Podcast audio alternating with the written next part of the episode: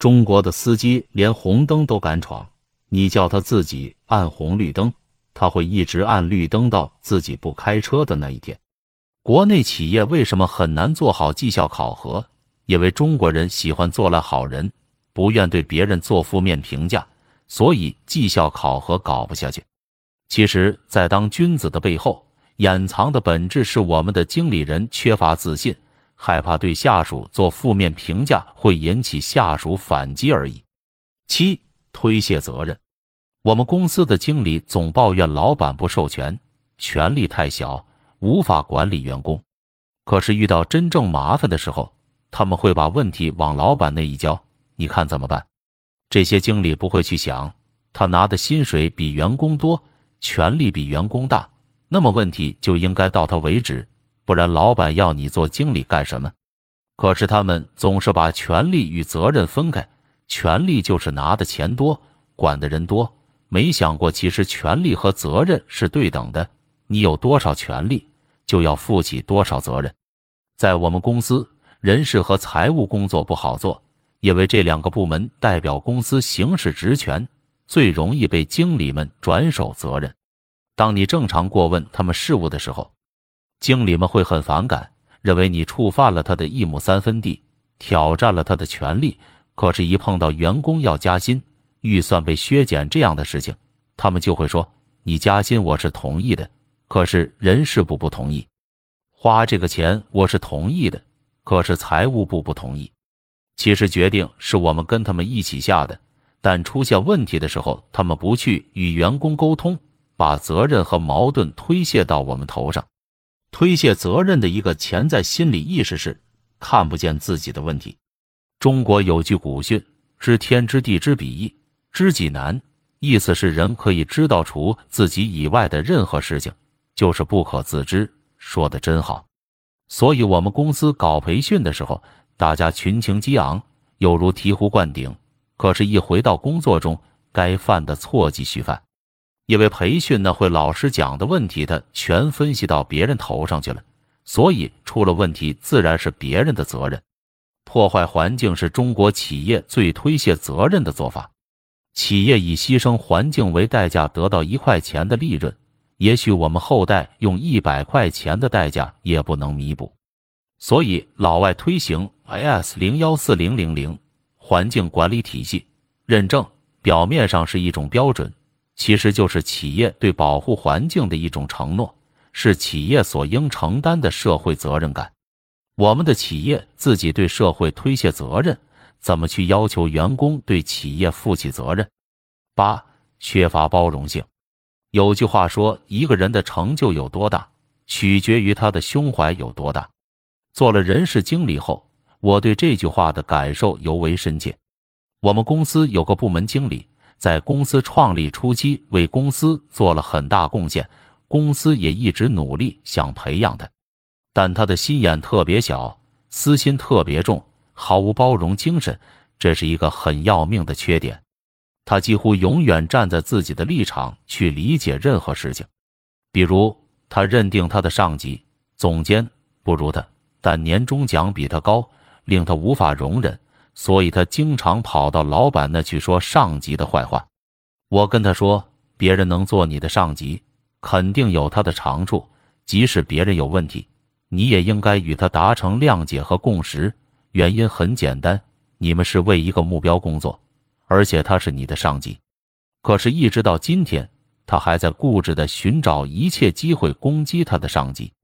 组织行为学里面有句话说：“屁股决定大脑。”就是本位主义，他的大脑就完全被他的屁股、个人立场控制了。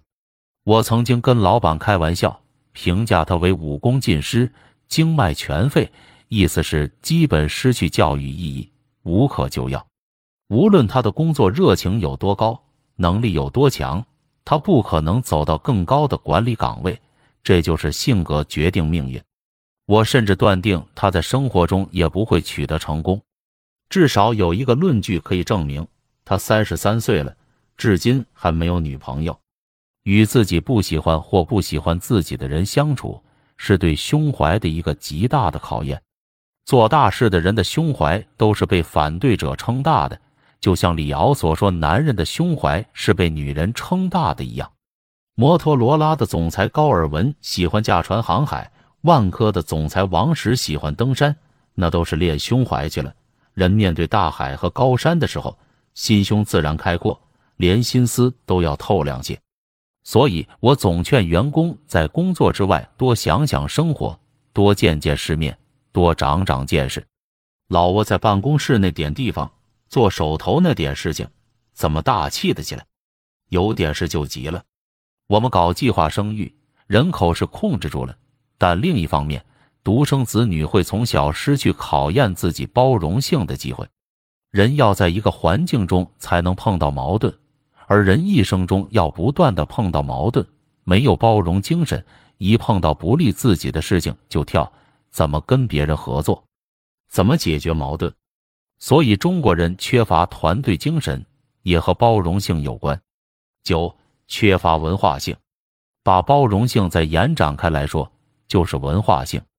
人类创造的文化包括科技文化和人文文化，它们分别发展着工具理性和价值理性。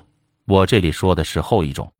我曾经看到这样一个案例：一个中国人在一家国内的跨国公司工作，有一个到海外出任分公司 CEO 的机会，结果公司把机会给了一个他认为专业技能、学历背景都不如自己的老外。他去问老板，老板说，因为公司觉得那个老外有更高的人文修养和更开放的心态，而到一个不同的国家。面临不同的文化和价值观发生冲突的时候，需要他把各种文化和价值观糅合在一起，去实现公司的目标。这远比技能重要。这个案例给了我很深的启示。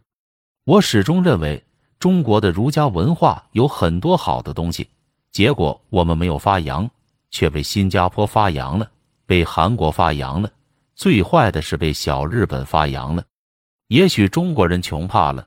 好不容易赶上改革开放，所以功利得有点过了头。我周围的很多职业经理人用各种证书、MBA 学历把自己武装到牙齿，恨不得一个个都变成经济动物。谈起工作都是专家，就是不会与人相处。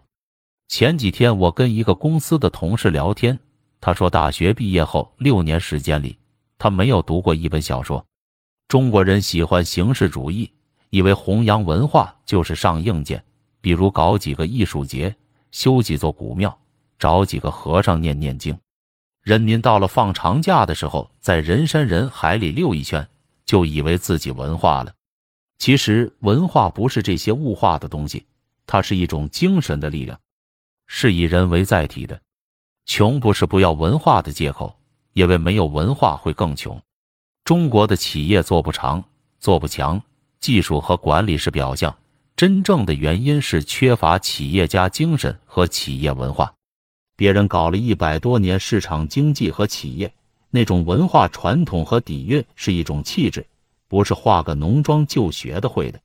现在国内有些企业一进去要军训，要把企业编的文化手册倒背如流，那不是企业文化，是受迫性洗脑。跟中国的员工谈文化素养。谈人性关爱，他们多半以为你有病。他们会说公司的氛围不好，沟通不通畅，执行力不强，但不会去想这是文化的原因。中国的企业家一有钱就忘本，就嚣张，要写书，要设论坛，要开名车，住豪宅，包二奶，骂警察，就是没想过回馈社会，也是缺乏文化性。学历和技能是衡量一个人的硬件标准，但真正决定一个人命运的是他的软件，是一种性格和态度，是文化。所以，老外招聘员工的时候，强调沟通能力、团队精神、心理承受能力等这些东西，就是他们更注重一个人内在的素质，这才是决定个人价值的关键。结束语：本人今年二十八岁。自己还把自己归于愤青行列，所以行文有偏颇之处，亦可见谅。文章既来自生活，又超越生活，大家不必以此文来质疑我作为一名人事经理的心态。大家各取所需，不必望文生义。说到对本文所列问题的解决方案，我想认识问题是解决问题的第一步，也许答案就隐藏在问题之中。最后，我以我非常喜欢的一段话结尾，与大家共勉：谁都不是一座岛屿，自成一体，每个人都是那广袤大陆的一部分。如果海浪冲刷掉一个土块，欧洲就少了一点；如果一个海角，如果你朋友或你自己的庄园被冲掉，也是如此。任何人的死亡都使我受到损失，因为我包运在人类之中。所以，别去打听丧钟为谁而鸣，它为你敲响。